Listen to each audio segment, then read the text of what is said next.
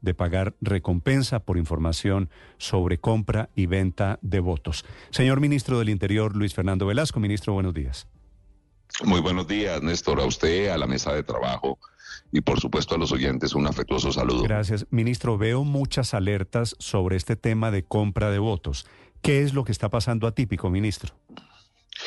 Nos están llamando de muchos lugares de Colombia a contarnos que se mueve esa práctica. Incluso con la OIAF hemos comenzado a detectar eh, unos movimientos inusitados de efectivo en algunas ciudades de Colombia, lo que no significa necesariamente que, que sea para esto, pero sí nos genera por lo menos las alertas. Frente a esas alertas, pues vamos a buscar todos los mecanismos que puedan eh, combatirlas, porque esa es una práctica abominable, es una práctica fea, es una práctica que afea nuestra democracia y el presidente ha dado instrucciones muy claras a la policía particularmente que a través de la policía judicial se hagan unas acciones muy fuertes contra la compra de votos. Eh, alguna gente abrió un debate interesante en redes en principio no lo habíamos considerado, pero lo hablamos con el presidente y nos parece una medida que puede dar algunos resultados interesantes. Debate, ofrecerle a los ciudadanos. ¿Debate sobre qué? Sobre el tema de las recompensas. Mm. Voy a entrar en ello. Entonces, estamos haciendo un estudio y no lo entregan. A ver si jurídicamente podemos hacerlo. Al parecer tenemos la viabilidad jurídica para hacerlo eh, buscamos los recursos y que el ciudadano que trate de ser abordado, que le ofrezca 100, 200 mil pesos por un voto, pues tenga una mejor opción y es avisarle a las autoridades, avisarle a la policía, avisarle a los equipos de control del proceso de transparencia electoral para que podamos actuar y tener una recompensa realmente importante. Y si mm. alguien nos ayuda a desactivar lo que en algunas ciudades de Colombia se llaman las casas de compras de votos, pues tener una recompensa que realmente valga la pena. Pero, además, en esto, señor. Pero además hay otro elemento adicional que trabajamos con la registraduría que ha hecho una buena tarea en este y en otros temas, y es en muchas mesas de Colombia. Voy a poner un ejemplo, no quiero estigmatizar, mm. eh, por ejemplo, en Soledad, el 100% de las mesas eh, de votación van a tener biometría. Hay una práctica que se hace en el Pacífico, en el Caribe, en el centro, en muchos lugares, y es que alguien acumula una serie de votos, trata de crear mesas de jurados homogéneos y entra con la misma persona con distintas cédulas a votar. Si eso ocurre, lo vamos a detectar. ¿Y por qué lo vamos a detectar?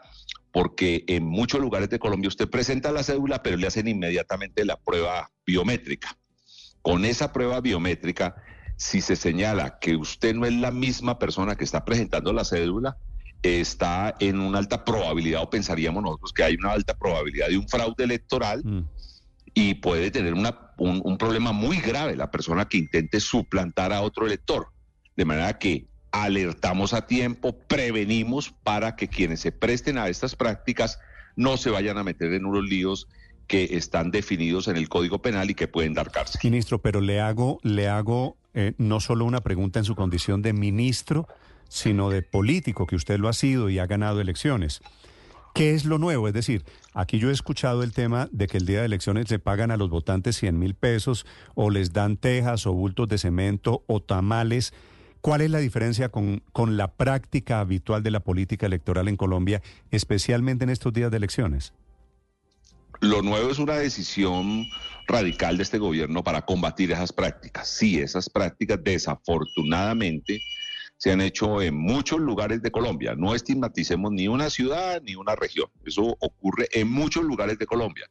Nosotros queremos combatirlas porque de verdad es repugnante esa práctica eh, en el fondo lo que hay es unos financiadores atrás de las campañas, que les importa cinco quién gana, lo que les importa es eh, monopolizar la contratación pública, contratación pública que termina haciéndose mal, haciendo mal las obras, no completando las obras y robándose la plata. Sí, ministro, pero ¿cómo va a funcionar en la práctica el tema de las recompensas? Porque, por ejemplo, yo descubro que hay un fraude en X sitio. Voy ante las autoridades y digo, en esas mesas van a hacer fraude y después voy a por mi recompensa dónde o qué.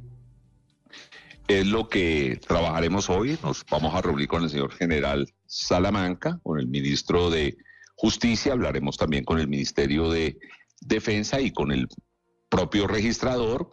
Tendré una comunicación telefónica, en algún momento nos reuniremos durante el día. Ayer en la Comisión de Seguimiento Electoral conté que se estaba evaluando esta alternativa y por supuesto pues haremos una difusión de cómo funcionará eh, la práctica de estas eh, eh, recompensas. Pero lo interesante y, y, lo que tienen que saber los grupos de compradores de votos es que si ellos ofrecen, el gobierno ofrecerá más de lo que ellos ofrecen para descubrirlos y para ponerlos ante la justicia.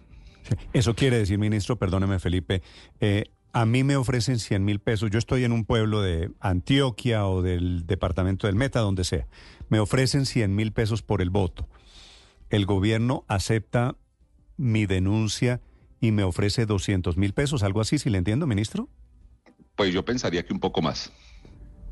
Bueno, me, ofrece 300 mil pesos para no vender el voto, ¿Es, ¿Es, la idea? Más que no, no, no es para no vender el voto, es para denunciar al que está cometiendo un delito. Porque el que ofrece dinero a cambio del voto está cometiendo un delito. ¿Y yo cómo pruebo que a mí me están ofreciendo 100 mil pesos ah, por bueno, voto?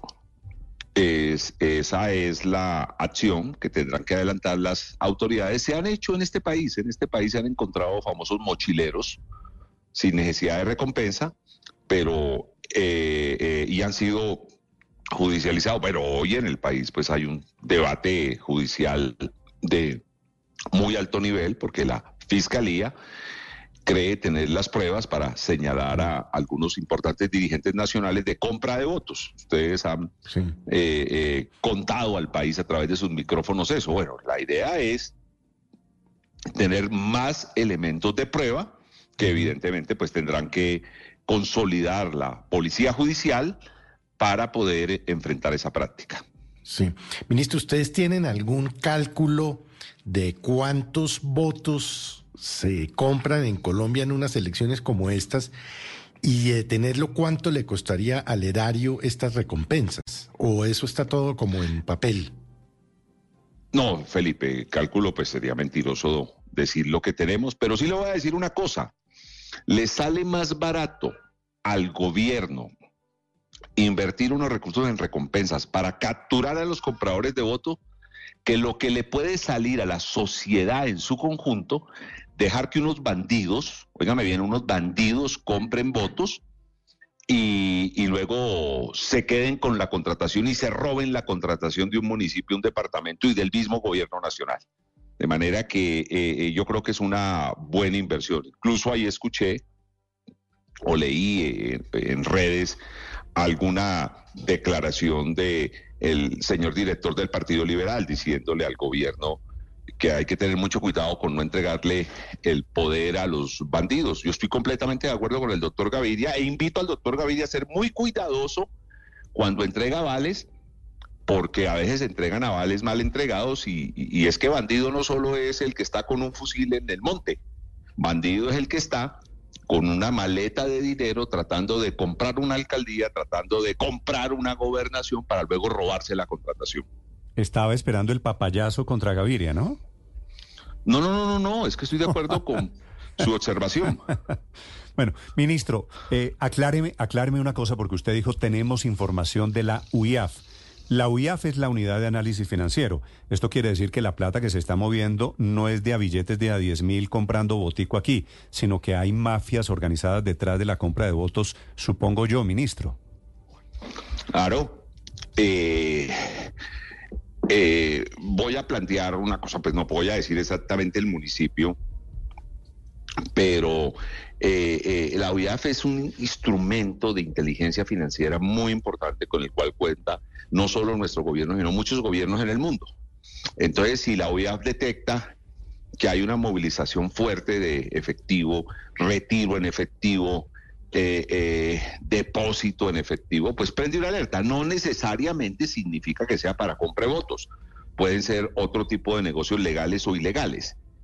Pero si a mí me dicen que un municipio, como efectivamente nos alertaron, un municipio en el Bajo Cauca antioqueño, es el tercer municipio en Colombia con más movilización de eh, eh, efectivo, pues a mí se me prende una alerta y tengo que llamar inmediatamente a la policía y, decirle, ojo, que ahí puede estar pasando algo extraño. Mm.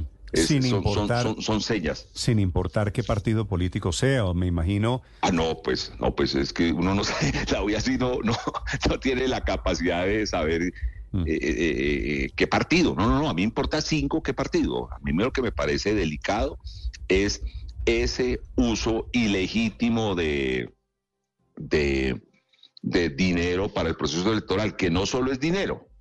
Ayer algunos partidos, incluso algunos de oposición, nos dijeron, tengan mucho cuidado que en esta semana eh, entidades nacionales, regionales o locales comiencen a entregar mercados para, entre comillas, damnificados.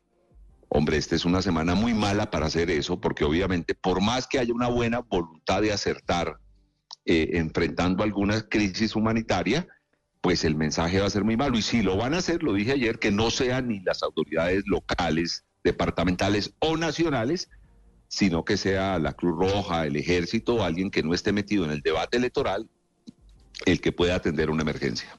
Sí, ministro, soy como perdida porque hasta donde yo sé, la OIAF reporta operaciones sospechosas dentro del sistema financiero. Aquí hasta donde sé, pues la compra de votos suele ser en efectivo o con mercados. Aida Merlano pagaba 40 mil pesos y entregaba mercados. ¿Cómo haría hoy la OIAF para hacerle seguimiento a eso?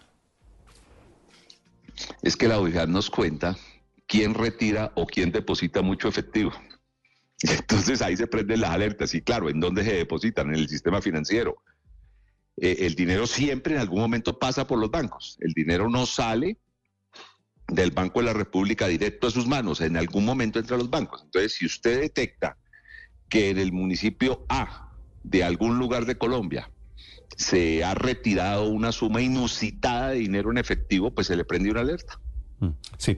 Eh, ministro, eh, la respuesta, Paola, si le entiendo bien, es en algún momento la plata de la señora de la corrupción de Aida Merlano, en Barranquilla pasó por el sistema financiero y esa plata la sacaron de un banco en algún momento, ¿no?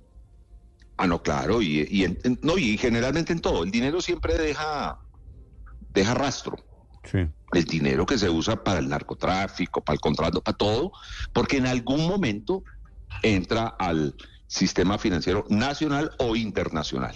En algún momento. Usted es muy difícil que una persona ande con una maleta con 15 mil millones de pesos de un lado a otro sin que nunca ese dinero en algún momento haya tocado el sistema financiero, en algún momento deja rastro. Sí.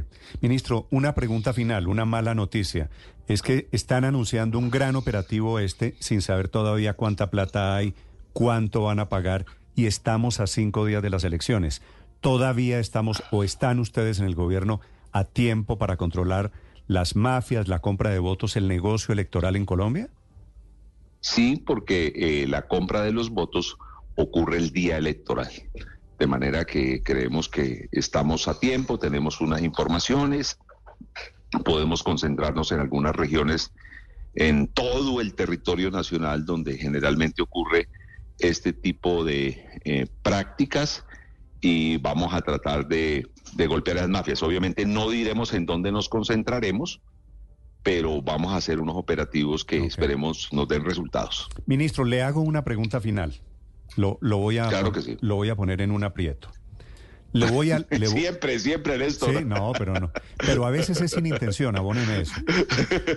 Sí, es cierto. Eh, ministro, le voy a leer un mensaje de un señor Gustavo Petro, que puso el año pasado el siguiente mensaje en redes sociales. Invitando a sus votantes, comillas, mensaje del presidente Petro, hoy gobierna el país. Por todas las redes que tengan disponibles, pídanle a la gente que si van a recibir dinero de los compradores de votos, lo hagan, pero que voten por Petro y por el pacto. Es decir, ministro, el presidente Petro, el año pasado, no hace un siglo, el año pasado, estaba aceptando el negocio de la compra de votos. ¿Qué los hizo cambiar de opinión? No, no estaba aceptando el negocio de la compra de votos, estaba reconociendo, no, perdón, estaba reconociendo un hecho que es evidente que en Colombia se compran votos y le estaba pidiendo al ciudadano que de todas maneras tiene un elemento interesante y es que entre las reformas electorales importantes es el tarjetón que de alguna manera si se evita que se tomen fotografías con el tarjetón o haya suplantación del elector, pues sirve para tener una intimidad en el cubículo y poder votar por la persona que le nazca. Entonces lo que señalaba el presidente Petro es si le ofrecen pasamos de un, si le ofrecen de un Gustavo Petro candidato que pedía recibirle plata a los compradores de votos a un Gustavo Petro presidente que quiere luchar contra el negocio de la compra de votos. Esa no es fácil de entender, ministro. Pasamos de un Gustavo Petro que no podía ofrecer recompensas porque no era presidente a un Gustavo Petro que es presidente, que tiene instrumentos como estos y que sigue luchando contra la compra de votos porque siempre ha luchado y hace este tipo de ofrecimientos. ¿Y qué pasa si hoy aparece un candidato, un Gustavo Petro? Y dice, recíbanle la plata a los compradores de votos y hace y propone lo mismo que proponía Petro, candidato el año pasado, ministro. Pues que tiene esa alternativa y tiene una mejor. Si le ofrecen plata por su voto, denuncie que va a poder recibir eh, una recompensa, pero además va a haber todo un operativo de la policía para perseguir a los que compran votos. Mm. Ah, bueno, ministro. Le sugiero que le recuerde este trino al señor presidente. Hombre, él tiene buena memoria y, y, sabe que trino si no, no encuentro ahí eh, eh, mayor dificultad frente a la explicación de esto. No, la única dificultad, ministro, lo que quiero decirle es una cosa, pensaba Gustavo Petro como candidato, y otra cosa, afortunadamente, eh, no tendría sentido que siguiera pensando lo mismo el presidente Petro como presidente de la República. Ministro, le agradezco estos minutos. Un abrazo. Y lamento, y lamento ponerlo en, en aprietos. es su tarea y mi tarea como ministro es tratar de salir bien de los aprietos. Vale. Gracias, ministro.